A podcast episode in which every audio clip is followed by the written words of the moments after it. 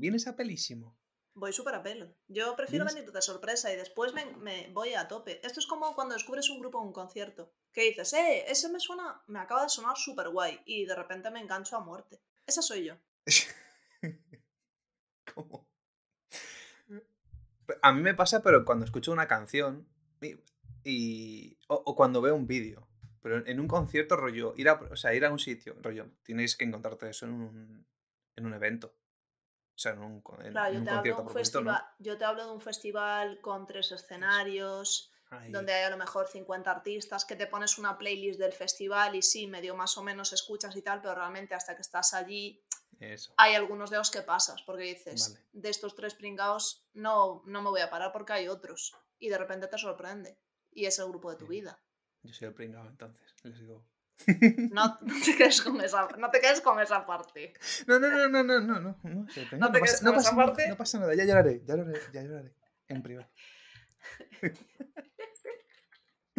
A ver, va. ¿Quieres empezar esto bien o vamos a empezarlo bien? Porque aparte me he preparado tu introducción, cosa que, a ver, más o menos esto funciona así, ¿vale? Yo una hora antes me pongo a revisar un poco todo lo que tienes. tú. Diez minutos antes, no me mientas. Una hora, porque me veo algunos vídeos.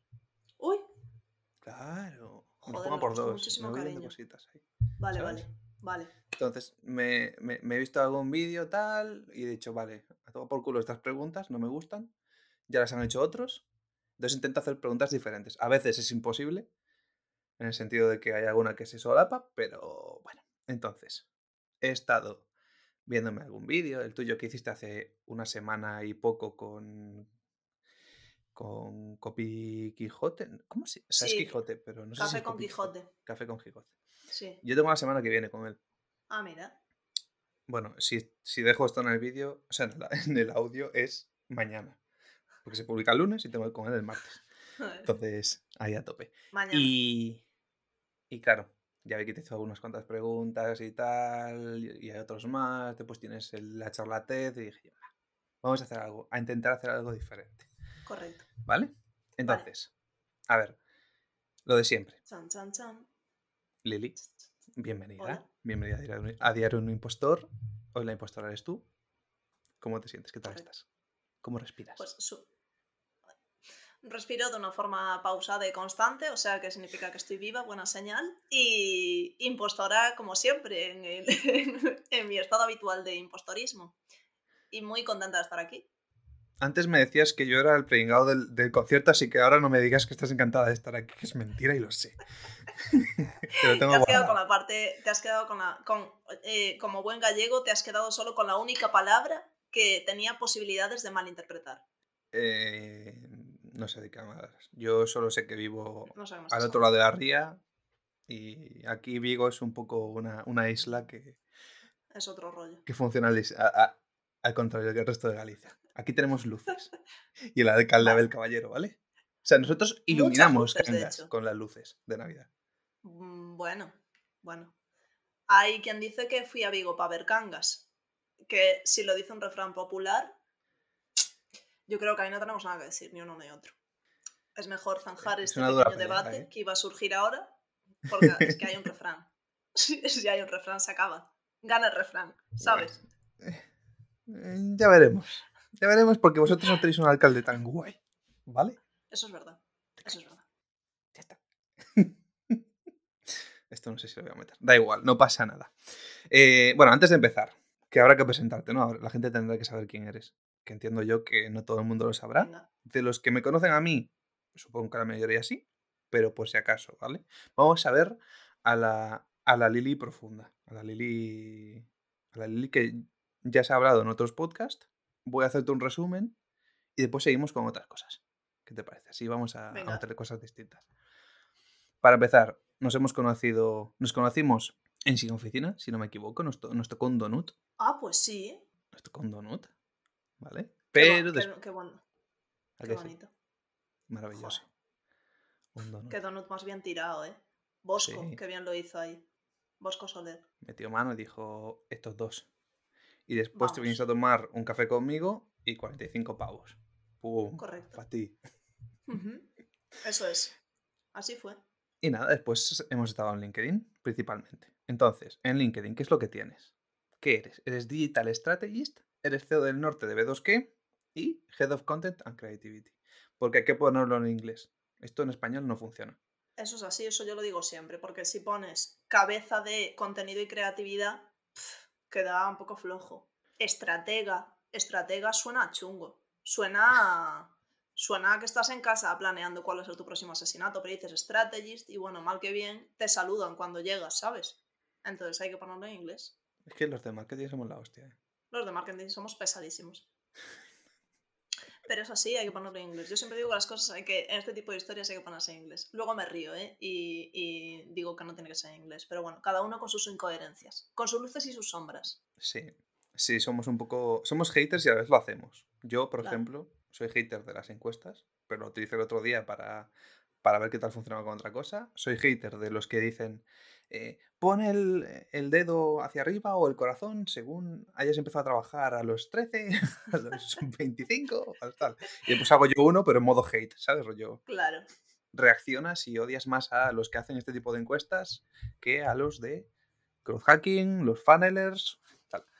No me funciona igual de bien que a ellos. Yo no he tenido 300.000 reacciones, pero lo intenté, Ya, ¿vale? porque, porque tu encuesta implica mejor pensar si estás en serio o estás siendo irónico, entonces ya eh, paso. Pudiendo pensar si he empezado a trabajar con, con 12 años, que es como un poco oh, la explotación infantil a la vista en LinkedIn, no pasa nada, o a los 28, Eh, que yo a los 13 años vendía croissants, ¿vale? ¿sí? ¿Qué pasa? Sí, Para irte de excursión de fin de curso. ¿qué va? Simplemente porque querías. Sí, Bueno, quería dinero. Joder, bueno, Claro. muy bien, no hay como tenerlo claro y caminar hacia ello. Claro. Duré tres sea, meses, también te digo, porque levantarse a esa hora el domingo, los cojones, 33, que Me llevaba el parece desayuno. mucho. Me parece tre- tres meses tiene mucho mérito, ¿eh? Tres meses con 13 años cuenta como. Ojo, y en suscripción, ¿eh? Que pagaban, o sea, estaban suscritos. Hasta que no, no era de iban de puerta en puerta cada vez. No, no, yo los tenía suscritos y les llevaba su croissancito. O sea, ¿tenías un membership site de croissants? Sí. Qué maravilla. papel. Con, con entrega a domicilio. Ojo, sí, sí, pero me abrían y alguno dejaba el, el- la bolsita para que le metiera los croissants, en su bolsita, claro, y el dinero. Entonces ni siquiera tenía que abrirme. Era rollo, rollo a, lo, a lo de pueblo, totalmente con el pan, Sí, sí, que te dejan la bolsa afuera. pero en edificios, Qué maravilla. Eres una caja de sorpresas. a volumen. en fin, eh, Lili, tú has hecho un montón de cosas, ¿vale? Me- la verdad es que mm, casi hasta me da pereza seguir bajando en la cantidad de, de cosas que has hecho. Por lo tanto, y como no quiero hacer a la gente sufrir todo lo que he sufrido yo para saber qué es lo que habías hecho, voy a hacerte un resumen a lo... ¿Cómo se llama este monologuista que hace en LinkedIn las noticias por la mañana en dos minutos? Uy, no Eh, sé. Ángel pero- Martín. Ah, vale. No ¿Ah, sé. ¿No sabes que Ángel Martín está haciendo eso? No, pero, lo voy a, pero me lo voy a anotar aquí y lo voy a empezar a seguir. Las noticias en dos minutos. Ah, mira. Una maravilla. Vale. Entonces, he hecho ese formato, Sí. peor vocalizado seguramente, con menos estilo, pero con mucho cariño, para, para decirle a la gente quién eres, o sea, qué has hecho y, y qué es lo que haces actualmente. Y así ya Venga. podemos pasar a otras cosas, ¿vale? Vale. Entonces, Lili, atentos, Lili Lorenzo. No voy a repetir los que se repiten, ¿vale? Porque hay algunos puestos que se repiten. Sí. Voy a hacer directamente eh, individualmente. Vale. Lili ha hecho.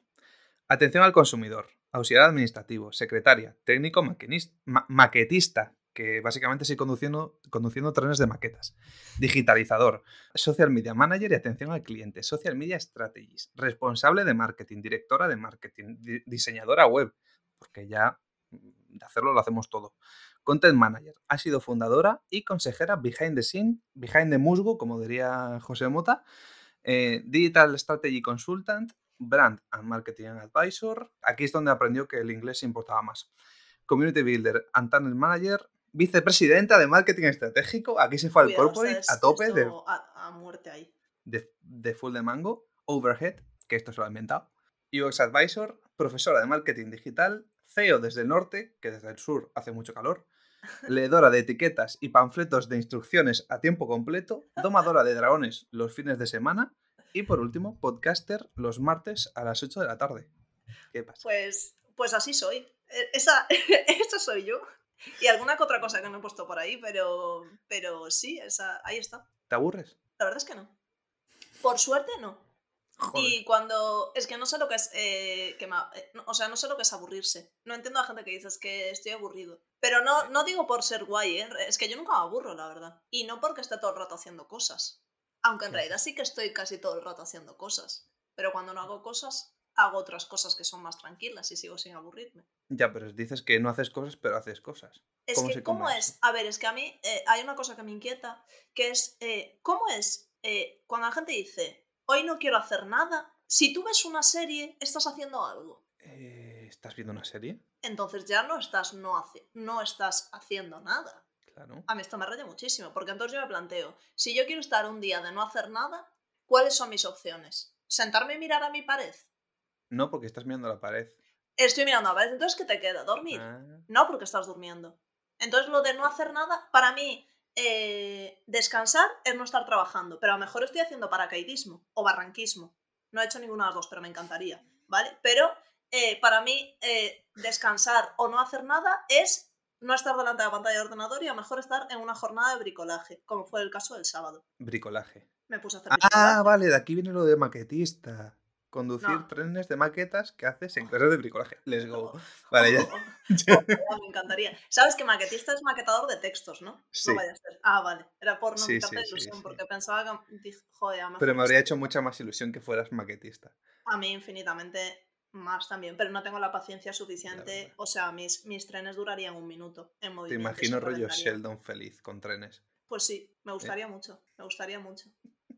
Pero lo de que las cosas tengan que ir milimétricas no me, me raya muchísimo. No podría hacer maquetas. Pero bricolaje sí.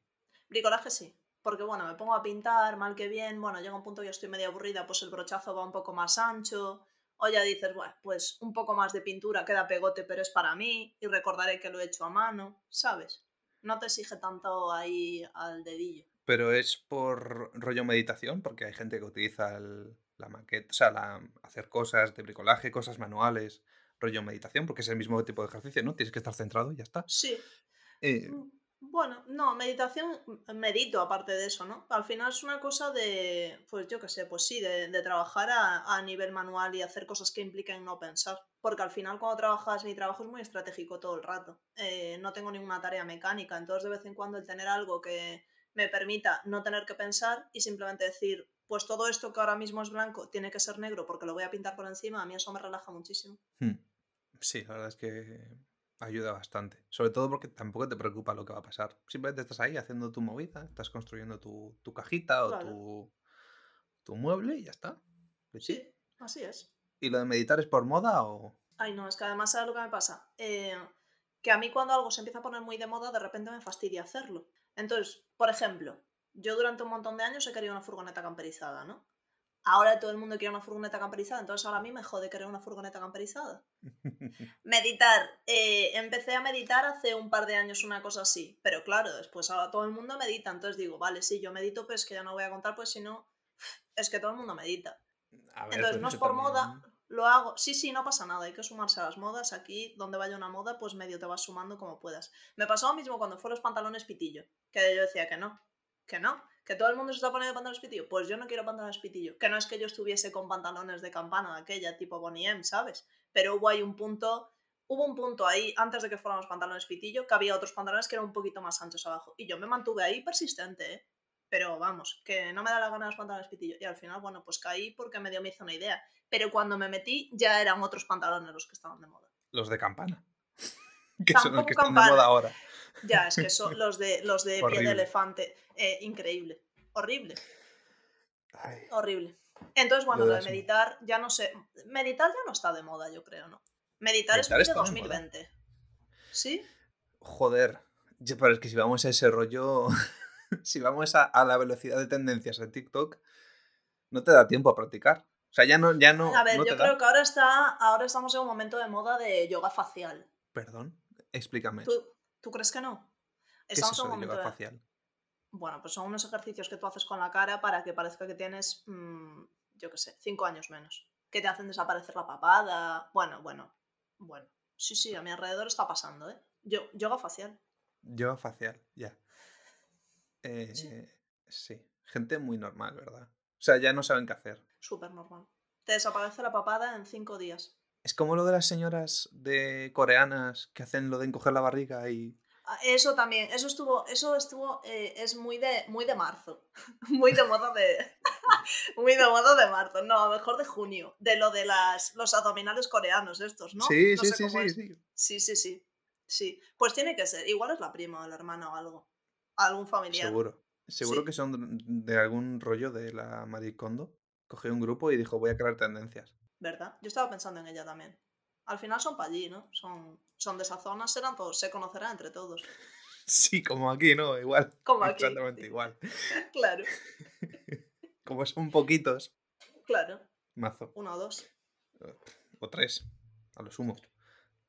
Pero mm, la Marie Kondo se forró, ¿eh? Pero se forró bien. Esa sí que supo hacerlo.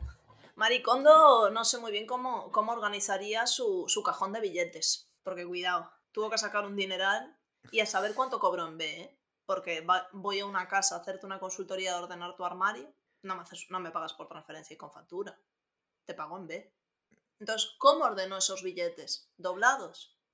¿Enrollados? Ojo, Tú sabes que la comunidad española en Corea, o sea, en Japón, es muy. O sea, hay, hay grupos de españoles en Japón y a los japoneses les flipan los españoles. Les Ujú. flipa el tema del flamenco y tal. Igual a alguno le enseño cómo corar en B, porque somos especialistas. Hombre, claro, digo yo que llevaríamos algún sobre, ¿no? Donde pusieran dinero medio ilegal, pero con cariño, ¿no? Y ahí estará Maricondo con un montón de sobres súper bien doblados. Claro, dinero para el colchón, para el armario, Claro. va. Para el bote, de cola, pa'l bote de colacao, eh, para el libro, que nunca leo. el libro, claro que por dentro está vacío. Que esto tanto Eh. vale para Alcatraz como para blanquear dinero. Eso es así. Vale, y ahora que tenemos el tema de las. Sabemos cuánto ha ganado Maricondo, que ojalá eh, ganásemos tanto como ella, ordenando casas. Claro que sí. Eh, pues, ¿Te imaginas? Sería maravilloso. Ya. Total. ¿Se pueden utilizar alguna de esas tendencias en empresas o, o lo ves inviable? La tendencia del yoga facial. en las empresas. A ver, el, Ah. el- no escuchaste el podcast anterior, lo cual mm, me ofende bastante. Lo cual Pero-. Te quiero igual, ¿vale? Entonces, eh, en el podcast anterior, eh, mi querido Javier, Javi Platón, cuando quedaba con alguna chica de Tinder, acababa vendiéndole un curso. Entonces, Javi Platón es un genio, de verdad. Encuentra siempre una excusa para hablarte de su curso. ¿Tú qué bebes? ¿Ron con cola? Ah, cola. Vaya, pues mira, que te digo una cosa. Es como que... tengo un curso. Y se lo vendía. Sí, lo peor es que sí. Me dijo que, ese, que ayer, claro, es que esto, estamos grabando los martes, ¿vale? Eh, y ayer, que fue el lunes, que fue cuando publiqué el episodio, pues ya le habían hablado dos personas referentes al tema del, del vídeo y una de las chicas que estaba en ese rollo de Tinder, que que había quedado y le había vendido un curso, o no sé si lo había vendido o no, se picó. Es que Ojo, eh. miedo me daría a mí el que una persona de Tinder tuviese mi email ya en la primera cita. ¿eh? Porque si esa persona es un poquito avispadita, puede hacer muchas cosas, mucho, mucho daño. ¿eh? A ver, a ver, a ver, a ver, a ver, a ver. Vamos, vamos a. Esto no es para. Esto no es para más 18, pero no en ese sentido, Lili. No me cuentes Vale. cosas que no, que no queremos saber. No, no, yo no estaba- Las no cosas que estaba te pueden hacer si tienen tu mail. Joder, es que imagínate, ¿no? Qué miedo. Es como, bueno, hasta luego. Tengo cosas que hacer. Es que estoy súper ocupada, pero no te he dicho cuándo vernos. Mm, súper, súper ocupada. ¿No? Esta es la mítica. De repente tiene tu email, imagínate qué maldad puedo hacer ahí. Eso es horrible. Sí, mandarte spam. Maldad. Muy, mucho spam. Mandarte esas cadenas de emails que tienes que reenviar si no estás muerto. Eh, Pero a cañón, como si no hubiera un mañana. Todas las que se encuentre. ojo, y alguna suscripción. Miedo, miedo tendría. A Javi Platón le compensaba eso, de verdad. Pues. Eh, eh, Fuerle fue bien, ¿no? Imagínate, quedas, el tema no fluye. Y Dices, bueno, si no fluye, pues por lo menos le clavo un curso. Y- El caso es clavar. Eh, de una forma u otra, De una forma u otra. algún beneficio tenía el tema. Hombre, si no, ¿para qué vas? No, Claro. ¿Para qué esforzarse? pues te vendo un curso y fin. Bueno, muy bien, muy bien jugado. Por ejemplo, mira, ¿sabes? En ese sentido se equivocó. Por ejemplo, si, si hubieses quedado tú, yo te hubiera preguntado: ¿pingüinos o suricatos? Oh, qué preguntaza.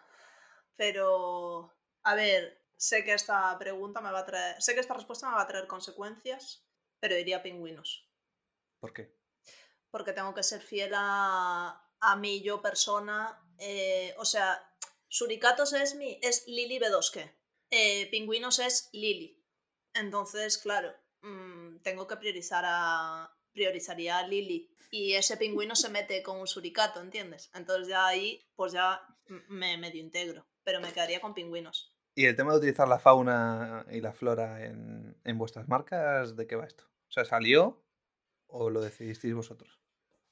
Pues eh, sí, lo decidimos al momento de crear la marca porque lo que queríamos hacer era eh, transmitir que era muy de tú a tú y non-boring consulting, ¿no? Que al final es, nuestra, es nuestro claim. Y al final algo que no sea aburrido, algo que sea como muy de tú a tú, que sea natural, al final nos llevaba siempre a los animales. Entonces era una cosa que nos tenía muchísima coherencia. Empezamos, lo probamos, nos gustaba mucho el diseño, eh, siempre utilizamos que sean pues animales y que sean dos, como pues somos Mari y yo, que somos las que las cofundadoras, no sé cuánto, y claro, a medida que fuimos, como que salíamos y era de jaja, parecemos tontas que solo nos hace risa a nosotros, y de repente eh, cada vez que pasamos una propuesta era como, eh, qué chulo, no sé qué, qué chulo, qué tal, y eso pues fue, se mantuvo obviamente, y es como que cada vez le damos más importancia, tipo, cada mm. cliente tiene un animal, eh, todos los entregables que se le pasan en la portada tienen ese animal, pero con fotos diferentes, tal, y, es una cosa que nos encanta y que ya lo tenemos como súper interiorizado. Y ya es como una, una forma de, bueno, como una, una, un rasgo de la personalidad de la marca B2 que vaya. A mí me encanta, o sea, a mí me gustó cuando lo vi y dije, esto es... Aparte del rollo ya, el diseño de la marca en sí, el diseño de la, de la web y demás, es muy vosotras, o sea, va mm. mucho con el rollo de la marca. Sí. Mm, ¿Se os recomendaríais a otra persona que hiciera algo así o es muy específico de... depende de la personalidad? Depende mucho de la personalidad, porque lo que yo creo que lo que es importante al final es ser afín a la personalidad que tú tengas, ¿no? Y no forzarle. Y si a lo mejor, si te gusta algo que sea muchísimo más simétrico y no sé qué, pues utilízalo. No le fuerces por el hecho de que creas que a lo mejor puede ser simpático, porque es que luego, a la hora de hablar, a la hora de trasladarlo, a la hora de llevar una presentación, tú sabes cuando una persona dice, vale, sí, le pega totalmente tener ese suricato en la portada. O dices, pero ¿y este con este suricato? Si es, si es un soso, ¿sabes? Y no te pega un suricato. Que le hubiera metido, pues no sé, un panel, de, una plancha de, de pladur con un agujero. No sé lo que le puedes meter en la portada. Pero creo que al final no hay, no hay a veces ni, ni hay nada que sirva para todo el mundo, ni para toda la marca, ni para todas las empresas. En este caso, AB2K nos pega muchísimo eso de los animales y, le pega mucho a todo el enfoque de la marca, está como muy bien cuadrado. En otras a lo mejor pues me chocaría encontrármelo, pero ojalá, siempre voy con muy buena actitud cuando veo algo de animales, la verdad. Entonces. ¿Ibas a hacerme una broma? Has puesto cara de... ¿Este vídeo se publica? No, no estoy grabándolo en vídeo, está, está en audio solo, porque ah, se me petaba. Bueno, se pierden este fondo que tengo aquí de mi estantería. Vale. Eh, ¿Has puesto cara de querer decir una maldad? Yo tengo siempre, siempre que se me ocurre algo, tengo cara de decir una maldad porque todo lo que pienso se me ve en la cara, por desgracia. Tienes que dejarlo salir, porque mira, a mí, como fan del humor absurdo, que soy de esas personas que digo bromas y solo me río yo, o a veces ni me río porque soy consciente que acabo de dar pena, y toda la mesa hace como un silencio, eh, yo sé lo que acabas de sentir, pero hay que dejarlo salir porque si no, se te acumula. Es que no, no. Bueno, no dejes salir la, gente, la gente del Pladur, la gente del Pladur es gente que no, no, no nos conviene. A no ser que dibujen el Pladur un pingüino. Eso es así. Ahí, ahí me quedaría yo a vivir. A esa persona le doy yo mi email. yo fui, fui a de, de, vacaciones el año pasado fue. Fui a Oporto y cuando volví mi madre había puesto una, una pegatina de pingüino en toda la nevera. No me digas. En la nevera. En la nevera. Ay. La nevera es un pingüino. Claro, porque es que es donde está el frío. ¿No puedo conocer a tu madre? 100% de. 100% Raciocinio total, ¿eh? Totalmente. Joder, qué maravilla. ¿Y no te puso en el coche tipo, no sé, un, caracol para que fueras despacio? para cuando vieses con precaución. Una tortuga. No. no, porque no sería consecuente con cómo conduce ella, que es muy psicópata. ¿Sí? Sí, mi madre es como si fueran rallies por, por callejones estrechos. Tú sabes que Vigo tiene sus zonas de callejones estrechos. Mi madre es de Vigo. Vale, ya está, ya me has dicho todo. Es que en Vigo se conduce así. En Vigo tú entras en una rotonda, vista al frente queda seguridad. Y tú dices que frenen los demás. Eso y la gente. Mi madre es de, la, de, las que se mete con los Vitrasa. Tú imagínate que los Vitrasa van todos locos. Vale, pues a mi madre le da igual el Vitrasa. Claro, ¿ves? Vista al frente queda seguridad. Ya frenaron los demás. Y nunca tuvo un accidente. Eso es así. Eso es, es que es Ni Viguesa de multa ni nada. Mira, Eso es nivel, high level. high level total. ¿Ves? Por eso no me pone un, un caracol. El caracol podría ser turbo. ¿Tuviste la película de Turbo? Pues pero tendría que tunear todo el coche para que fuera como turbo, así de guay. Pero ¿sabes cuál es el caracol turbo? Sí. ¿Sabes que nadie ha visto esa película? Yo creo que me la vi, pero bueno, sé, cuál es, pero creo que me la vi, vaya. Es un caracol que corría carreras y que ¿Un se le que convertía. Claro, se convertía la, la. ¿Cómo se llama? Coraza, capota. ¿Cómo se llama esto que tiene? Se los- iluminaba. Iba, iba a fuegote, iba al máximo, vamos, daba vueltas allí Fueguísimo. increíble. Pues si Es como el de Cars, pero en versión caracol. Exacto. Mm. Sí, sí. Sí, sí, sí. Pero a mí es que me gustan mucho las películas de dibujos. A mí también es que son las únicas que veo casi. Son las únicas que disfruto, aunque vea otras. De hecho, ahora estoy muy ilusionada porque en diciembre sale Sing 2. Oh, Canta, Es verdad. dos. Sí, es en No me español. acordaba. Es que está- están saliendo muchas cosas. No me acordaba. Ya, no, no se puede estar uno al día de todo. No, Pero yo estoy al día de eso. te voy a tener como informante. Vale. Yo Yo te este fin de semana me vi, me vi Arcan, Arcane, la del LOL. Ah, mira, pues no lo he visto. Es la polla. ¿Sí? Es increíble. Es increíble. O sea, yo también porque llevo jugando 10 años, pero si, si no sabes nada, la animación y todo es increíble. O sea, es una brutalidad. ¿Sí? Sí, de hecho ayer por la noche posteé y dije, y yo, y yo ya he dicho muchas veces Ah, lo vi, vi un post tuyo sobre algo así. Ah, viste un post mío y no le diste like, ¿ves? Yo soy Por eso- desgraciada. Por eso te soy. pusieron una multa. Es una multa de LinkedIn. Qué mal. Es una multa de LinkedIn. A ver, Vale, Vale, entonces. apúntatelo. Entonces, vamos, a, vamos al temilla que, que te me has escapado. Temas de comunicación. Lo importante, la chicha. Has dicho pingüinos. Obviando empresas tuyas o empresas a las que hayas ayudado a crear la comunicación, ¿cuáles son las que crees que lo están haciendo muy bien en comunicación? Intenta salirte de las míticas de "Ma- McDonald's contra Burger King. ¿Vale? De estas nos no, intentamos salir. Y, Vale. cuál e- y si quieres, si lo deseas, si tu rabia, tu dolor interno te lo dice, las que lo hacen muy mal. Puedes hacerles un roast.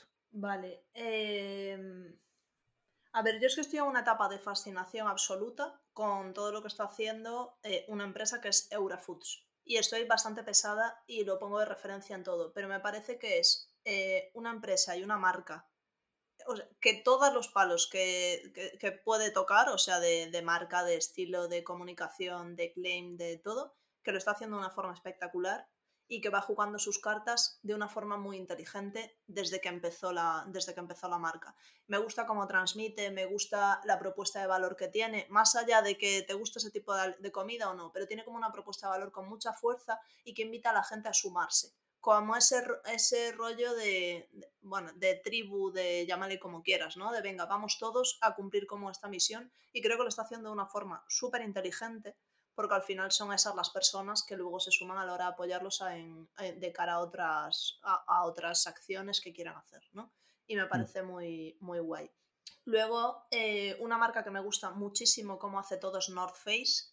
Eh, me, gusta, me gusta mucho cómo ha conseguido posicionarse en un nicho en un nicho como es el deporte pero luego saber trasladarlo a moda saber trasladarlo a aventura no sé es que creo que se ha posicionado la marca de una forma increíble que cada vez se ven más sitios y me gusta mucho cómo enfocan toda la calidad de sus productos y, y demás entonces eh, fascinada Luego, es que me gustan muchas marcas de muchas cosas, ¿eh? O sea, yo esto no lo, traía- no lo tenía preparado, pero si me pongo a pensar, eh, A ver, me es que si te digo que te lo prepares, te preparas cosas rollo.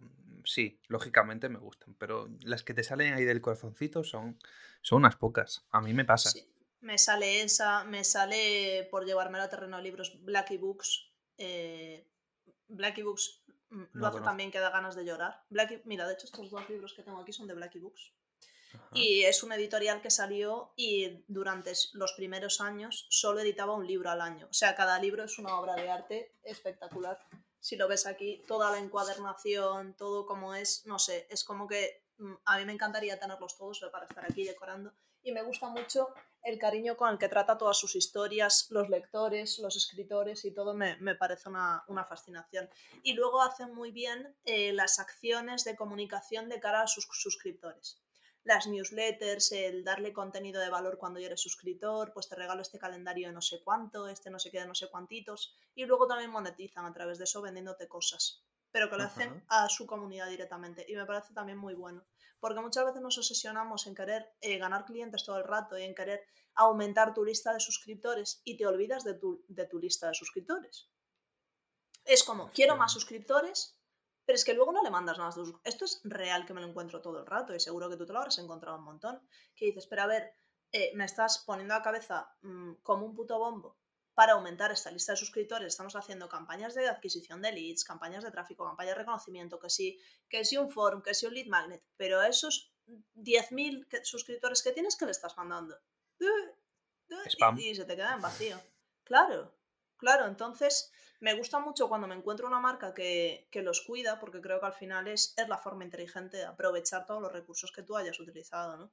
Sí, sí. No, la conocía esa, editorial, ¿eh? pero me mola. Aparte aquí en esta casa los libros son, son sagrados. Pues, pues eh, toma la de referencia porque increíble. Y Anagrama lo mismo, pero bueno, no voy a meter otra, otra editorial ya por, por, hablar de otra cosa, pero, pero Anagrama también me gusta mucho cómo comunica todo y cómo presenta sus nuevos libros y demás, cómo lo resume, está como, como muy bien. ¿Y el hate? ¿Dónde está el hate? ¿Qué es lo que dices tú? Joder, lo estáis haciendo fatal, pudiendo hacerlo, aparte maravillosamente, que hay muchas también. ¿Hay alguna que dices tú, joder, la habéis cagado bastante? Pues no me viene ahora mismo ninguna concreta, pero sí que hay un sector con el que estoy como bastante fascinada en cuanto a mal, o sea, para mal, que es con las agencias de viajes. Es como que... Mm, como que... No, es que no sé muy bien ni cómo trasladarlo, ¿no? Pero como que veo que desde que fue como la... Todo la desescalada, ahora esta nueva normalidad, ahora volver a viajar, ahora no sé cuánto, me da la sensación de que todas las agencias de viajes se han olvidado de la inspiración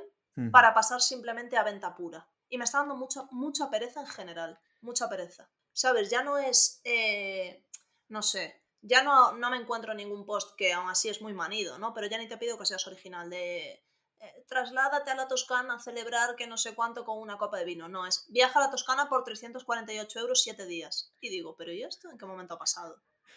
Compra, compra, compra, compra. Sí, sí, me lo he encontrado más de en 2, en 3, en 4 y en 5, ¿eh? y me em, sorprende. Bueno, quizá en ese sector yo salvaría a Air Hoping, bueno, sí, sí, sí, AirHopping lo hace muy bien. Pero bueno, AirHopping, por cierto, yo no sé si te ha pasado a ti, pero eh, a mí AirHopping me parece una, una fascinación y e ICIAR es, ¿no? La, sí, ICIAR se llama.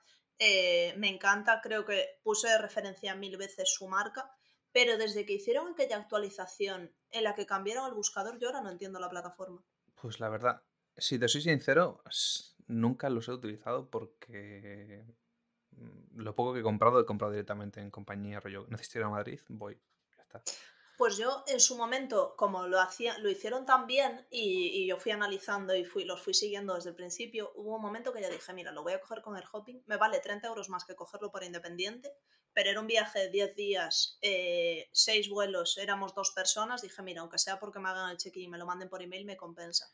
Y me pareció súper bueno. Y ahora no encuentro la forma de volver a hacerlo igual. Desde que hicieron una actualización le sumaron un, extra que no sé ahora cuál es, no me acuerdo. Y como que me resulta súper compleja la plataforma. De hecho, pues me raya y me voy. Habrá que. Esto, esto es feedback de usuarios, gente, aprended. Ahora vamos a hablar con, con el Hopping y vamos a decirle, oye, que, hay problemillas. Oye, que no te entiendo, ¿qué pasa? ¿Sabes una empresa que lo hace muy bien? N26. N26, banquito. Mira, ¿Quién lo diría, eh? Banco. Es que N26 no deja de sorprenderme la capacidad que tuvo eh, de escoger el, soporte adecuado para su tarjeta, la tarjeta transparente, que es la que yo tengo, porque yo, obviamente, si lo digo, yo voy detrás y no me puedo resistir. Cuando una marca lo hace muy bien, yo no me puedo resistir, aunque sepa que está haciendo una estrategia de marketing. Eh, voy de cabeza, entonces es cuando digo, ostras, aquí hay, aquí hay, hay calidad. ¿No te pone contenta? a mí, me, hace muy feliz ver que la gente lo hace bien y decir, pues voy, coño, claro que sí. Claro, sí, sí, pero yo soy consciente de que estoy cayendo. Es como cuando me ponen una segunda unidad al 70%. Yo digo, Lili, Cari. Pero es que después lo compro y me compro seis. Lo heredé de mi madre. O sea, no lo puedo evitar, no lo puedo evitar. Entonces, bueno, N26 lo hace muy bien. Pero volviendo al hate, eh, bueno, lo está haciendo increíble Belka. Es que, en mi, es que en mi interior hay más amor que, odio. Por eso me están viniendo todas las cosas buenas. Pues, Belka, Belka, de hecho, creo que acaba de ganar el. ¿Ha sido Belka? Los que han ganado el South Summit? ¿O fue otra marca de motos eléctricas? No sé. mm, No sé. Yo creo que. Berka acaba de ganar un premio, pero no sé si es justo el South Summit. Pero lo han hecho muy bien. Además, lo han hecho a partir del feedback de los usuarios y además escuché otro día eh, a, a Emilio, a, su CEO, en una entrevista y, y me pareció como. No sé, estaba todo el rato hablando y yo pensaba, claro. Joder, es que claro, es que estábamos planteando hacer una aplicación, no sé qué, hicimos unas encuestas y pues eh, una respuesta será una aplicación como para quien quiera una aplicación y nadie puso que quería una aplicación. Lo que querían era saber cómo iban a cargar sus baterías. Entonces dijimos, este dinero que nos vamos a gastar en desarrollar una aplicación, ¿por qué no lo gastamos en hacer unas baterías que se puedan cargar desde las casas de cualquiera? E hicimos eso. Y tú dices, claro. El famoso feedback de posibles clientes, ¿no? La validación, que Sí, tan sí, sí. importante es y de la que tanto hablamos y que casi nunca hacemos. Pues esto, tú imagínate, el pobre allí, si, hubiera, si se hubiera gastado 100.000 euros en una aplicación que luego no la usa nadie, que nadie la quiere. Y lo peor es que tendría la gente de marketing rollo, pero es que no estés haciendo nada. Porque es lo que pasa, Claro. ¿no? Siempre es culpa. De, de- los ingenieros, pocas veces. O Jamás. casi nunca. No sé que hayan hecho una cagada de código. Claro. Eh, pero siempre es de marketing o, La o culpa de es de algo los así. de marketing, que no están explicando bien las cosas. ¿eh? O que no están haciendo bien los anuncios, o, o que no se entiende, o que hay que poner... Tú pon más, pon más, ponlo más grande, haz la letra más grande.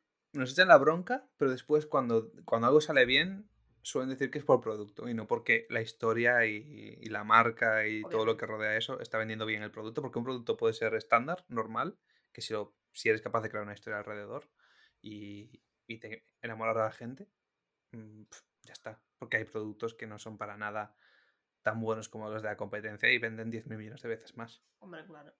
Claro, es que un ejemplo al final es, bueno, este N26 al final sí que pasa por una diferencia de producto, ¿no? Pero al final eh, N26 tiene una propuesta de valor como puede tener otras, otros bancos digitales como, como Revolut o yo qué sé, bueno, Bnext. Y al final lo Mm. que hicieron, dijeron, ¿cuál va a ser nuestro valor diferencial? Pues que nuestra tarjeta va a ser transparente. Y tú dices, claro. es que está guapísima, yo quiero una tarjeta transparente. Y claro, vas ¡Eh! por ahí- la tiene rosa. eh, pero eso es porque paga 10 euros al mes, eh. Cuidado. Yo aún no he llegado a ese punto. Yo me mantengo humilde. Versión free. Y claro, yo voy por ahí, pago y me dicen, "Eh, esa tarjeta está guapísima. Y digo, ya, es una N26. Pídela. Entonces tú después vas a ver intencionalidad de búsqueda y pone tarjeta, banco tarjeta transparente. Claro. Y ahí está un buen anuncio muy bien planteado, con las keywords adecuadas, con la intencional- intencionalidad de búsqueda exacta. Hazlo tú. Sí, pero este es- De hecho, esa frase es perfecta. Hazlo tú. El hazlo tú, después de, haber- de que lo haya hecho otro y que parezca obvio, y el claro, es desde fuera. Desde dentro es, ¿qué coño hacemos? Exactamente. Desde dentro es qué coño hacemos, por qué nos está vendiendo y ahora qué hacemos con esto y cómo comentamos esto, pero somos unos pringados, somos unos impostoras, ahora nos van a echar y tú fíjate, nos vamos a morir de hambre, no vamos a tener dinero. A ver, obviamente. Eh, pero es un bucle jodido de salir, ¿eh? No El del sales. impostor. ¿Conoces a alguien que haya salido? No. Que no esté muerto. eh, espero que O, no. o metido en la heroína. No, Ah, vale. no conozco a nadie que esté metido en la heroína. Ah, vale, pues porque sigue siendo impostor. Yo tampoco conozco a nadie que esté metido en la heroína, pero bueno, no, ¿No? vamos a llevar por estos, por estos barrizales este No, pero sí que voy a llevarlo por el, por el impostor. Porque mm, tú y yo tenemos una historia y, y esto hay que solventarlo. Venga, O sea, esto no puede quedar así. vale. ¿vale? De cero a CEO era como se llamaba este podcast, este podcast cuando empezó. Bueno, menos mal. Hemos llegado ya a este momento, ¿no? Y- tienes un hashtag que se llama de cero a CEO en LinkedIn. Ahí empezaste tú primero. Ahí, vale. Mi- yo llegué después y cuadro. Ok. Diario de un impostor. Lo publico en LinkedIn. Me hablas ese mismo día y me dices, ¿qué coño está pasando? ¿Por qué que- me lees la mente? Ayer lo dije en Barcelona, en una charla, en un evento presencial. Es decir, yo ni puta idea, 100%, porque además llevaba cambiado el nombre una semana. Yo lo anuncié un- la semana siguiente. Entonces, Es que, ¿qué ha pasado aquí? ¿Qué ha pasado? explícame. Jaja, no? ¿qué ha pasado? No, jaja, no. Es que. Es que. No sé, no lo entiendo. Somos buenísimos poniendo nombres. Eso como- te felicito. De verdad. Unos buenos namings. Y no sé qué pasa. El siguiente es que me apetece desafiar, tipo, Ezequiel, este no lo copies. Para ver si llamas Ezequiel, esto no lo copies podcast. Y es tuyo. Eh, nah, me gusta Diario de un impostor, la verdad. Tú tienes Diario impostor impostoras y yo diario de un impostor. No, tampoco pasa nada, somos compis. No, se, se complementan. De impostor a impostor, pues, pues nos hablamos y fin. Somos compis, te he traído aquí con toda la humildad del mundo. Sé que tenéis más escuchas que yo. Y yo digo, bueno, pues si no puedes ganarles, únete a ellos. Claro, sí, te aprovechas de, de nuestros fanses. ¿Eh? Te aprovechas de nuestras fanses. Eso es así. La pregunta es por qué me copias los títulos. ¿Qué, qué- qué ¿Cuál es tu proceso de decisión de nombres? Objetivamente hablando, se ha visto cómo me has copiado tú a mí. O bueno, en este caso, Diario de Impostor y Impostoras ¿Eh? fue en paralelo.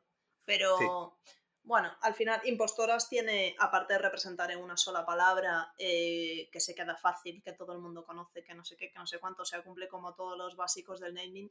eh, tiene mucha fuerza y tiene un, un desafío ahí, unas ganas como de generar controversia, que es lo que perseguimos en el podcast al final, ¿no? Que nos metemos en berenjenales, o sea, nuestra vida, como somos en general, eh, nos metemos en berenjenales, defendemos nuestro criterio, si hay que decir que no, se dice que no, si hay que cagarse de miedo cuando en realidad lo estás haciendo genial, pues lo hacemos, o sea, al final es como queríamos darle ese tono, queríamos darle ese rollito, no reivindicativo, pero sí como como de como controversia, ¿no? Como un poquito de dar que hablar y, cubría todo. Y como me vino, pues un día dando un paseo, como me vienen todas las grandes ideas, dije, impostoras, y ahí fue. Ya, yo lo mío fue más o menos. Estaba, estaba con, con mi proceso de impostor de este verano y estaba escuchando el diario de un CEO dije yo, coño, pues si estoy jodido, en vez de estar jodido, pues me enfrento a ello y ya por encima, con toda la cara dura del mundo, digo, diario de un impostor. Pues te cuento mis movidas mentales y ya está. Después pasa a ser de entrevistas, pero eso ya es otra cosa. Y, y sí, también fue una idea feliz de este, del momento. Y cuando lo comenté con un par de personas, dijeron, hostia, qué buen nombre. O sea, rollo, no es lo mítico que dicen, "Ah, está bien. No, no. Se quedaban con cara de, qué buen nombre. Pues seguramente os pasó igual a la ¿por, qué nadie ha, ¿por qué nadie ha cogido este nombre? O sea, ¿qué ha pasado? Totalmente. Sí, sí, total. Bueno, sí que hay algo de impostoras, pero era en catalán, entonces es como parecido y eso. Mm. Nos dimos cuenta, la- eh, lo típico también, que te dicen, ay, tienes que comprobar no sé cuánto. No lo hicimos, porque eso nadie lo hace. Salvo que vayas a registrar una marca y vayas a pagar, pero Eh. esto de los dominios, eh, teníamos el nombre, ya teníamos el storytelling, la versión cero de un documento de presentación, no sé cuánto, y fue como, venga, va, lanzamos. Y de repente, uy, esto de impostoras.com, ¿qué es? ¿Sabes? Eh, pero, pero bueno, era de. Creo o, o es un grupo portugués o. No, no, no sé ahora mismo muy bien. Cogisteis el punto yo, el punto net o el punto lo que fuera y ya está. Sí, lo, lo cogeremos ahora. Todavía no lo hemos cogido, pero lo cogeremos ahora. Y, y sí, al final vemos que es un nombre que cala, porque es eso, se, se entiende muy bien. A la mínima dices, impostoras. Tú. ¿No crees que está un poco de moda ya? Como, como lo del yoga Como facial. yoga facial. Sí. Bueno, más que moda, yo creo que estamos en un momento de, por suerte, de querer dar visibilidad a, a lo que tenemos en nuestro interior, ¿no? A lo que viene siendo todo relacionado con la salud mental. Ves que cada vez la gente habla más de ansiedad, se habla más de- del estrés, se habla más de no sé cuánto, ¿no? De una forma vivida en primera persona y en la que lo estás contando. Entonces, sí, más que una moda, que en realidad sí, es que como yo además sigo a tanta gente que habla de lo mismo y como es una cosa que tengo interiorizada en mi rutina y para mí siempre ha estado ahí, eh, ya no solo en mí, sino en la gente de mi alrededor y demás, ahora veo a tanta gente hablar de ello que es como que no me sorprende, no, no me suena nuevo. Pero creo que estamos en un momento de, de, sí, de dar visibilidad a este tipo de cosas y me encanta, porque al final no dejamos de, vivir en... Estamos más tiempo en redes sociales que con nuestros amigos y con nuestras personas de, nuestro alrededor y Instagram hace mucha pupita. Es todo demasiado irreal, es todo mmm, postureo, es todo expectativas versus realidad, pero la gente publica expectativas, entonces, joder, también es bueno el saber que tiene la gente dentro de la cabecilla, ¿no? Venga, vamos a meternos en el charco ya de cabeza. Eh, a ver, yo por ejemplo voy al psicólogo. Uh -huh. Y cuando yo iba yo al psicólogo, también, ¿eh? yo empecé a ir en octubre del año pasado. Tú, pues, antes. Yo empecé a ir hace. En febrero va a hacer dos años. Vale, pues un año y medio. Llevas un año y medio, más o menos. Eh, bueno, sí, el mismo año, empezamos en 2020. ¡Ah! Uh -huh. Empezaste al psicólogo cuando quedaste conmigo y te llegó una multa. Joder, todo está conectado. Imagínate, claro. Ahí está, ahí Joder, está la conexión. Se, se, te, te, he dejado una marca imborrable. Imagínate, yo estoy en shock. Desde que en estoy shock. en shock. Y tanto. Y tanto. Que no sabes si, si, te, si preocuparte o, o no. Eh, el tema está en que en LinkedIn, por ejemplo, la gente piensa que tiene que ser súper profesional, comparte cosas que no son suyas como si fueran suyas, ¿no? No sé si lo has visto tal. eh, el tema de ponerse Sí. un puesto que te has inventado o que has hecho un curso de dos días y ya te llamas X cosa. em, Instagram, las imágenes bonitas. TikTok, lo rápido, el, el- Digamos que en todos los casos es culpa nuestra como personas, porque si tú en Instagram ves cosas exageradamente diseñadas para que te gusten y te gustan, pues a ver, todo- aquí todos estamos en marketing, no vamos a mentir. Si a alguien le gusta algo, nosotros lo repetimos como unos desgraciados hasta que deje de gustarle Obviamente. prácticamente. Sí, sí, sí. ¿Por qué? Porque pruebas 10.000 millones de cosas, una te funciona y esa que te funciona no vas a seguir probando. La spameas y sigues probando cosas, pero, pero eso lo aprovechas. Entonces, es culpa de nuestros sesgos como personas el tema de que eso pase. Sabiendo que eso no va a cambiar, que nuestros sesgos mentales no van a cambiar, ¿qué tiene que cambiar? Nosotros vamos a tener que intentar mejorar en eso, las, las redes sociales van a, intentar, van a tener que intentar hacer cosas que van en contra de su modelo de negocio y de su propia supervivencia. Es que es, eh, no es fácil. Claro, a ver, no, es, es complicadísimo y el cambio obviamente no va a surgir de las redes sociales y si dicen que quieren hacer algún cambio, obviamente será una estrategia de comunicación para lavar su imagen y quitarse de encima toda la carga que están llevando hasta ahora. Pero su, su mecanismo de monetización y su gran fortuna viene de, de este tipo de cosas, de mostrarte siempre lo que tú buscas y lo que tú quieres ver, entonces esto no va a cambiar. Pasaría por un cambio por las personas, pero estamos hablando de esto es una cosa complejísima y súper a largo plazo, pero al final a todos nos gusta eh, el ego, ¿no? Que nos den el like en esa foto, etcétera, etcétera. Entonces esto es una cosa muy complicada. Creo que es una cosa, eh, viene más las posibilidades de, de que te afecte menos, viene por un trabajo personal de ser consciente, ¿no? ¿Qué es lo que pasa? Que tú puedes racionalizarlo un día, lo racionalizas dos, lo racionalizas tres, estás súper tranquilo, estás en tu casa, estás no sé qué, mira cómo que pasas, mira qué pringao, mira, este es mi amigo y aquí está bailando, pero yo sé que solo ha bailado ese minuto porque es que no le gusta bailar y cuando va conmigo no me habla, lo sabes. ¿Qué pasa? Que basta que te cuadre. Que estás un día melancólico, que fuera llueve, que estás tú solita en tu casa y que justo ese día no te centras ni para ver eh, una película de dibujos. De repente empiezas a ver a todo Dios de vacaciones, eh, brindando, felices, comiendo, no sé cuánto, joder, te remueve un poco, te remueve un poco y te fastidia.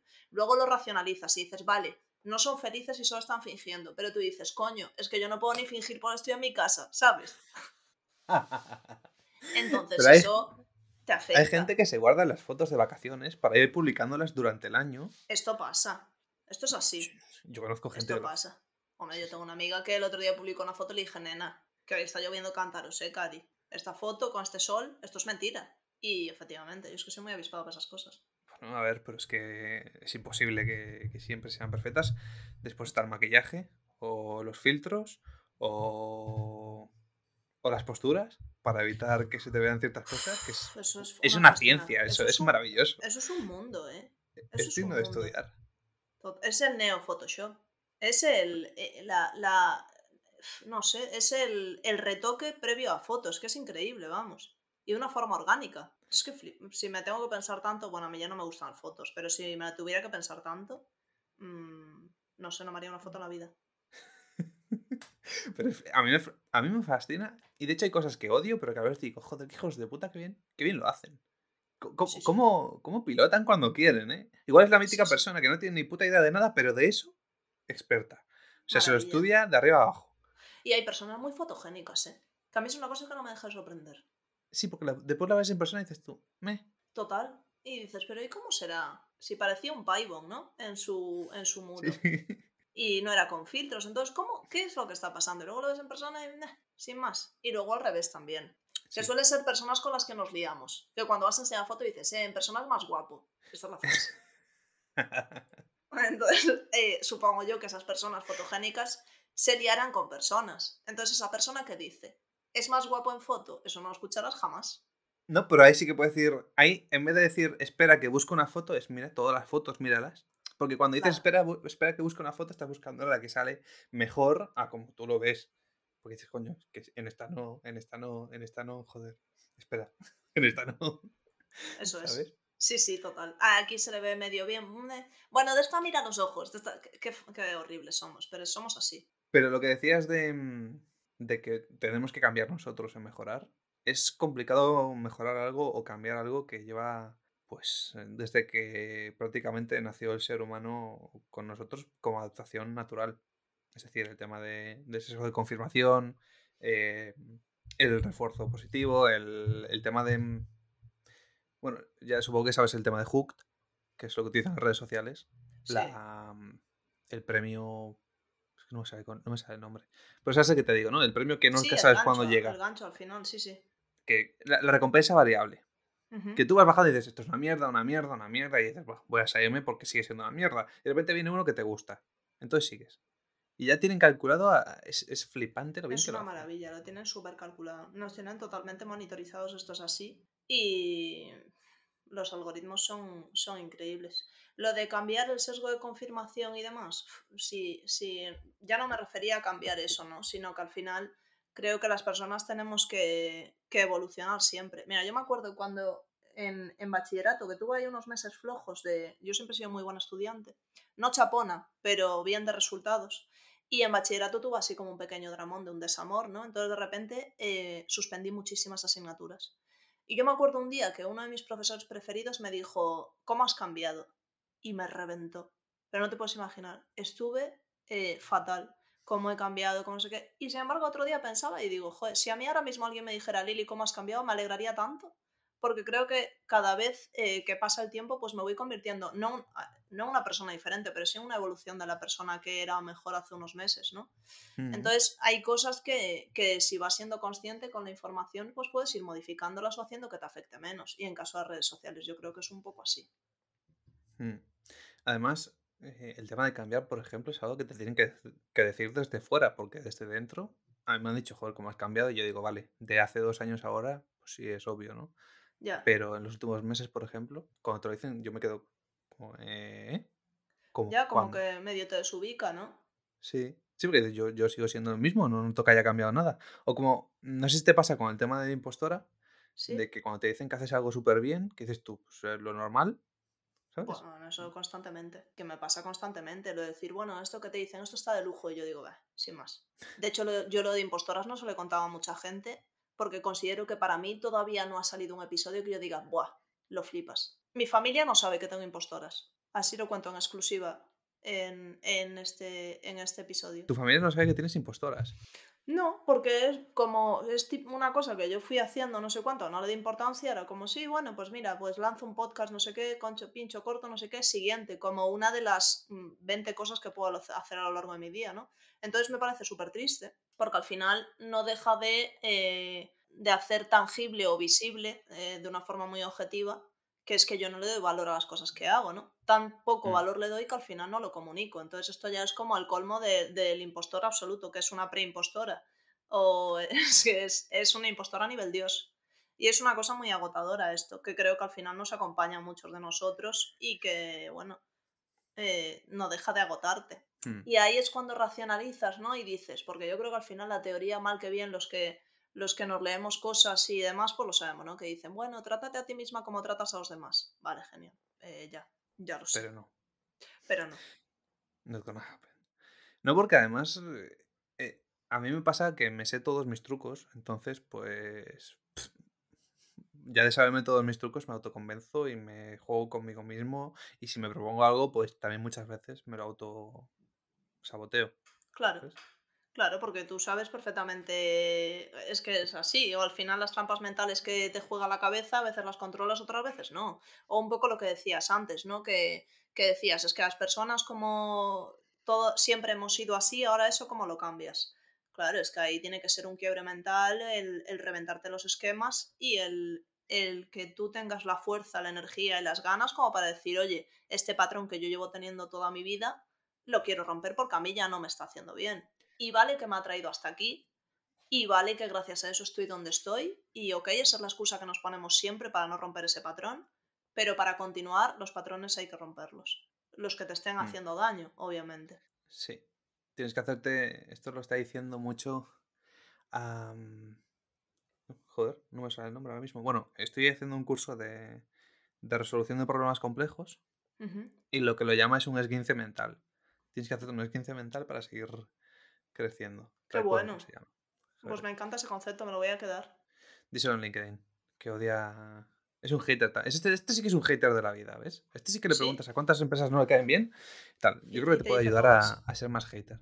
Y te dice todas, pues me, las voy a, me, las me lo voy a anotar y, me voy a tiene un este podcast. Tiene un podcast con, con David Arayón y, y otro que nunca me acuerdo del nombre del otro, em, que se llama Heavy Mental. Uy, maravilla. Hablando de naming, tremendo. Y, el logo es un unicornio heavy metalero. Maravilla. Es una maravilla. Me lo escucharé. Escúchatelo, te lo vas a pasar teta. y el resto también os lo recomiendo porque, vamos, son la hostia. O sea, son, son un puto show. También te tienen que gustar las cosas frikis, ¿vale? O sea, ¿Frikis tipo? Frikis, tipo, un capítulo suyo es. eh, ¿Está el secreto de los biohackers en las uñas de, de Rosalía? Joder, pues esto es una maravilla. Esto es un, esto es un... ¿Ves? A mí este estilo de comunicación me gusta mucho. Entonces te hablan de los biohackers en rollo, rollo pro y de las uñas de Rosalía y lo juntan. Es que en las uñas de, Ros- de Rosalía pasan muchas cosas, ¿eh? En las uñas de Rosalía. Las Joder, uñas de Rosalía han vivido más ¿cómo que te tú y que yo. que con eso te desmonta? Imagínate. Es que todo eso lo pones en plano y aún te da para poner una, una prefabricada encima, ¿eh? Ojo, Es una buena Ojo. cantidad de uña. ¿está en las uñas de Rosalía la solución a la vivienda en Madrid? Cuidado. Pues puede estar, ¿eh? Que la busque quien quiera, obviamente. Ahí ya no lo vamos a meter. Cada uno ve hasta dónde se quiere implicar para resolver problemas sociales. Pero puede que esté ahí. Bueno, ¿y tú qué haces cuando te invade el sentimiento de impostora? ¿Cómo lo subsanas? ¿Cómo, cómo procrastinas? Procrastinas. Trabajo más.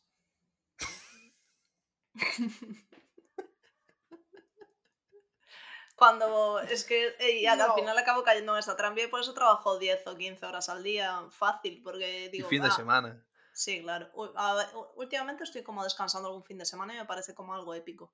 El primer día que descubrí que, que había vida eh, entre las 8 de la tarde y la hora que te ibas a dormir me pareció increíble. Fue como, wow. O sea, a las 8 de la tarde hay gente que está en la calle tomando cosas. Y ahí dije, Lili, estás fatal, tienes que poner solución a esto, porque esto no es normal. O sí, vale, no la normalidad para cada uno, pero dije, esto es miedito.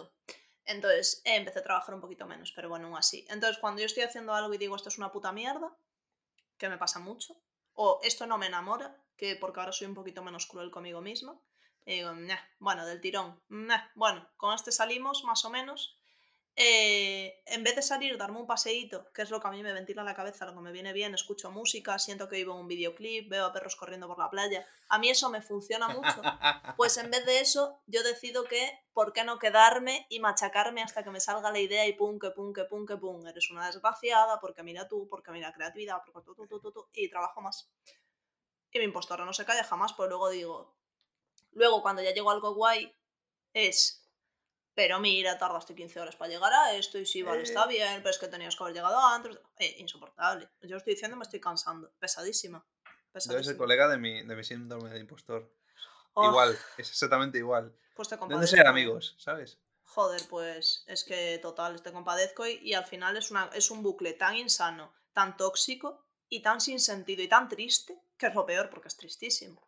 Tío, pero ¿y cuando estás bien? Esos videoclips son una maravilla.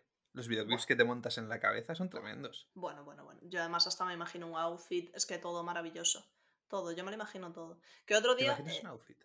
Yo me imagino todo, yo me imagino. Cuando estoy escuchando música, yo siempre me imagino escenas. Lo del caminar consciente y no sé qué, sí, pero yo a la vez que estoy respirando el aire del mar de Cangas y dando un paseo aquí por el paseo marítimo que es precioso, viendo las gaviotas, no sé qué, yo necesito muchos estímulos todo el rato. Entonces, mientras tanto, pues ¿por qué no imaginarme yo que estoy llegando en un coche a tal sitio y que al salir hago algo? Pues claro, es todo compatible. A mí se me viene muy bien para la creatividad. Es, es tremendo, ¿eh? Y a mí, a mí me funcionan muy bien los que me emocionan, los que son así intensitos y, y me imagino en algún rollo y me, me- me emociono. Es lo único que consigo que me emocione. ¿Sí? Eso y Got Talent. Buah. No me hables de Got Talent, yo no puedo ver. Me acabo de decir si me acabo de coger el pecho. ¿Por qué? Porque, porque a mí me pasa lo mismo, yo me emociono con la emoción de la gente. ¿A que sí? ¿Eres de las que. ¿eres de las que se ponen las escenas, los, los rollos, los, los Golden Buzzers y, y movidas así? Sí, Bueno. ¿no? Pues yo me muero. Te lo digo yo. Eh, y con el jefe infiltrado. E- No ese no lo he visto. Ese no. Es que, mira, no es que yo, sea de lágrima fácil de, digo, de tristeza, ¿no? Eso sí que no. Eso me cuesta Dios y ayuda. Pero de Mm. emoción, yo sí siento la emoción de la gente, eh, se me caen las lágrimas. Pero una cosa que hay momentos que me dan vergüenza. Tipo, ¿sabes las carreras de estas que se hacen en los pueblos, tipo San Silvestre o así? Que ya me dirás tú, en Cangas que hay 30 personas. Joder, Sí. chico, pues yo veo a la gente aplaudirle y se me caen las lágrimas. Te emociona. dices, Joder, sí, se están superando. Es que mismos". se, sí, se me caen las lágrimas, es así. Y con Got Talent me lo he prohibido ya directamente, porque un, un drama. Yo al ver esas familias felices ahí abrazando a su familia, no sé qué, al pequeño de la casa, bueno, bueno, yo no puedo con eso.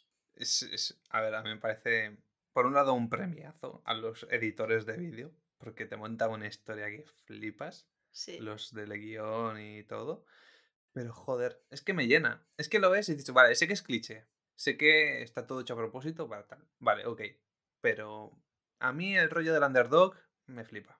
O sea, es algo que me puede y, y que algunos me los he visto un montón de veces. O sea, a, a lo, a los psicópatas y sobre todo en cuarentena. En cuarentena tuve un momento de enganche flipante ¿Sí? a eso. Sí, sí, sí, sí, sí, completamente. O sea, estaba fatal, claro. Hu- Hubo un momento que lo pasé bastante mal y eso era lo que decía yo, bueno, pues suelto por aquí. Y veo a otra gente que le va bien y ya está. Y yo, eso, Eso- ese eso rollo, Qué guay. ese rollo, ¿sabes? Joder. Pues fíjate, fíjate que, que curioso cómo cada uno procede, porque por ejemplo, yo cuando estoy de drama, a mí nada me anima más que un drama ajeno. me hace tan feliz eh, que tampoco es feliz, pero yo canalizo todo. Por eso a mí la isla de las tentaciones es. eh, me da la vida, ¿eh? Me da la vida. Yo estoy así medio tal que digo, uff, qué dramática, qué melancolía. Veo a uno ahí que se lió con el otro y digo, ay, ¿cómo se estará sintiendo esa persona? Fatal. Y ya me pongo a la piel de esa persona y digo, bueno, pues ya está. Pues no Me meto en su mal. drama. Me meto de lleno en su drama. Y, y así. Qué cabrona. Es que es sucio, ¿no? Tú, tú con lo de Estefanía te lo pasaste de teta. Uf, es que me parece sorprendente, la verdad. Sí, sí. Yo me da la vida. Lo confieso, Mm. me da la vida. Yo creo que Telecinco es la... O sea, técnicamente, a nivel de, de lo que han hecho, es la mejor cadena que hay. De haber entendido a su público. Telecinco lo pudo haber puesto de ejemplo, eh, efectivamente, a nivel de buena comunicación. Son tan inteligentes y tan putos cracks a la hora de hacerlo. Te gusta o no te gusta la programación, aquí nadie entra, ¿eh? Pero el cómo conectan cada una de las, de las cosas que tienen en, en la parrilla suya. eh, pues ahora vamos a ver esto, pero mañana veremos esto y esto lo contamos aquí. Tú dices, pero qué capullos. Y efectivamente, cada cosa que sacan eh, tienen muy en mente a quién es su público objetivo y qué gusta a cada persona. Sí, sí. Muy No, pero inteligentes. somos fucking maestros. O Totalmente. sea, co- es, es una maravilla. es una- a mí me parece de genios. Y las historias que se montan y las parafernarias que hacen con, un, con cuatro personas y un escenario. Porque tienen cuatro personas en un escenario y montan. Vamos. Montan una barbaridad. Allí merendando y comiendo croissants de los que vendías tú. Ojo. Ojo, Igual, habría- igual me habría compensado ir de, escenario en- de, de plató en plató. joder, Vendiendo croissants. Sería un ¿Te plato de buen gusto. ¿eh? Y, y yo tendría mucha pasta en el bolsillo. Pues imagínate. Pero bueno, no tomaste. No tomé la, no, No no tomaste tomé la decisión de vivir en Madrid, la Claro, verdad. Para que alguien No te estuve dijese. Claro, claro. Es que lo hiciste. fallos, fallos. Claro. Pues así todo somos. mal. Somos un desastre. Bueno, Ya, pero la gente, imagínate, alguien llega aquí y dice, soy un desastre. pero, Pero. No sé. pero, pero bien de actitud. Sí. Son optimistas. A Ah, eso sí, eso 100%. ¿Siempre o a veces? Ay, no, yo siempre soy optimista, la verdad. ¿Sí? Sí, soy optimista. A veces me puedo ir ahí un poquito a. Soy, soy optimista con una visión realista, ¿eh? No es que sea una flipada de venga, pues todo nos va a venir, no sé qué.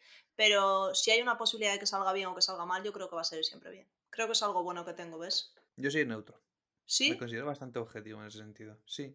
La verdad es que sí. Conmigo mismo soy más negativo. Por el síndrome del impostor. Pero de cara afuera digo, coño, pues se puede hacer bien o se puede hacer mal. Va a depender. No soy optimista por defecto, la verdad. joder, pues.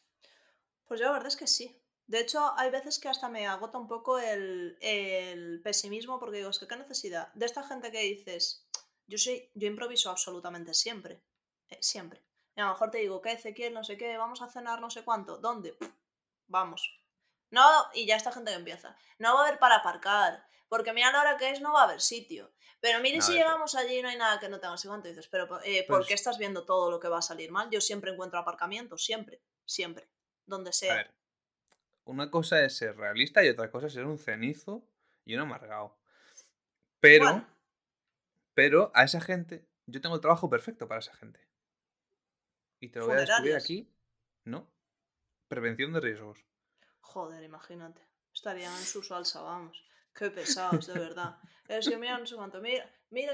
ay, pero, ve- ¿Y si llegas? Bueno, y luego cuando se empiezan a imaginar ya escenas de. ¿Y si llegas y no hay aparcamiento y luego ya es tarde para cenar y cuando llegues ya no tienes a comida, tienes cena en la nevera? Pero por favor, pero qué persona, pero tú. Que esta gente que es así es así en todo, en todo, en toda su vida, ¿eh? Que te estoy poniendo el ejemplo de la cena para que nos veamos representados, así, para que se entienda la situación, pero es que esto después es así. Y si ese cliente se te va y después no sé cuánto y no te pagan y no tienes para alquiler, ¿cómo vas a hacer, chico? Jesús, por Dios. Ya, ya, ya. Yo, yo le suelo contestar, ¿y si sales a la calle y te atropella un coche, qué haces? ¿No sales a la calle? Hombre, por Dios, es, Es que... la respuesta. Es que, que. ¿esto, qué- ¿esto qué es? No, yo soy optimista por defecto. Y espero que no se me pase, la verdad. Yo sé que está perfecto y ya por culo, ¿vale? Si tienes Ya algún tomar por problema, culo y ya está. Y si me atropella un camión, pues que me atropelle contento, fin. con una sonrisa. Con una sonrisa. Me quedo ahí chantada en la, en la calle, pero con una sonrisa, ¿o no? Aplacada, pero sonriente. Quiero que ponga eso en mi lápida. La barrieron, pero qué risas. La barrieron, pero qué risas. Y un pingüino. Y un pingüino. Y ese será mi, mi epitafio. Barrida, pero contenta. Pero déjalo, déjalo apuntado. Sí, lo voy a apuntar. De hecho, ahora en cuanto, en cuanto colguemos lo voy a escribir. Con buena letra. En algo, en algo de bricomanía que tenga por casa. Para que no se me borre jamás. ¿Tienes buena letra o.? No, fatal, horrible. Además, ¿no? como, como estoy tanto con el teclado todos los días, eh, se me olvida incluso. Yo siempre he cogido mal el boli. Pero ahora Sí. todavía peor. Entonces escribo fatal. Pensé que ibas a decir, pero ahora se me ha olvidado hasta cómo cogerlo mal. Entonces lo cojo bien. Dices tú, No, "Uh, la verdad ¿se es que corrigió? Ahora lo cojo peor y, y yo tengo mi libretita donde escribo mis movidas y todo esto, porque la verdad también me viene muy bien. Y a veces estoy escribiendo y digo, uff, aunque alguien te robe este diario, mm, no lo entenderían. O sea que no pasa nada. Y me hace sentirme tranquila también eso. Pero escribo muy mal. Eres médico frustrado. Sí, Te quedaste en la, en la clase de, de cómo escribir médico. cómo escribir mal. Ahí me quedé Sí. yo. Sí, Hablando de escribir mal. Tienes que escuchar de podcast mal. Ere- eh, Escuchas muchos podcasts tú, ¿no? Sí. Vale, me quedo con ese. Pero- Yo aquí voy a tomar nota en mis notas que solo entiendo yo, que escribo muchas cosas, de repente muchas cosas. Tengo aquí, suelo poner del 1 al 10, escribo del 1 al 10 los números así de una forma aleatoria en un momento de mi día. Voy a tratar a un psicólogo porque no sé muy bien por qué, qué es esto. Yo cuando estaba en el restaurante y estaba muy, muy tenso, empezaba a contar números con los dedos. Rollo iba por la sala haciendo así. Y bueno, digo haciendo así y la gente Sí. que esté escuchando dirá, este es gilipollas, no sabe que no estamos escuchando, que no estamos viéndolo. Pues iba tocándome con el dedo gordo los otros dedos, ¿vale? Iba, iba contando números. ¿Y hasta qué Rollo, no número sé si viste la fundación. No sé. Era, era Pues si, un... si vas más allá del 70 es... mm. Ah, vale. Yo, yo creo que iba. Yo creo que contaba solo un 2, 3. O un 2, 3, 4. Y volvía a un 2, 3, 4. Un 2, 3, 4. Así. Ya no me acuerdo porque era un tic nervioso. Ya, hombre, claro, Em, ya supongo. Mira, eh, tú hmm. fíjate. No, yo aquí pongo del 1 al 10, pero no sé, me viene así como aleatorio a momentos. Pero que te, te viene como. mm, Ah, pues ahora toca del 1 al 10. Venga, no sé. no sé, me sale sin querer. Es, es el momento del día de poner del 1 al 10. Sí, y llega la noche y digo, mm, ¿en qué momento he puesto este? No sé, este sí que lo he puesto hoy. ¿En qué momento? Ni idea. ¿Por qué? ¿Qué estaba pensando? No lo sé. Pero lo tengo en mi libreta. Y lo que Junto con tus sagrado. recomendaciones de podcast, el nombre de un Mi- cliente y... tachones. Mis recomendaciones de podcast Sí. son las mejores recomendaciones de podcast que puede De- tener una mente psicópata como la tuya. Vale, pues me los ¿Por quedo. qué? Porque compartimos mente enferma. Vale, Entonces. es, es lo más bonito que me han dicho hoy. Entonces, sí. Pero cuando te sientas mal, te pones podcast mal, Vale, ¿vale? Y cuando te sientas... mm, no mal, pero digas, va, me apetece algo inteligente, pero de gracia. Entonces te pones de pan- eh, no, te pones em, heavy, heavy mental. mental. Los de podcast mal son los de Destripando la Historia. Ah, mira. Mira, perfecto. Ya, y aquí se cierra el círculo. Efectivamente. Pues ya está. ¿eh? ¿Dónde te podemos encontrar?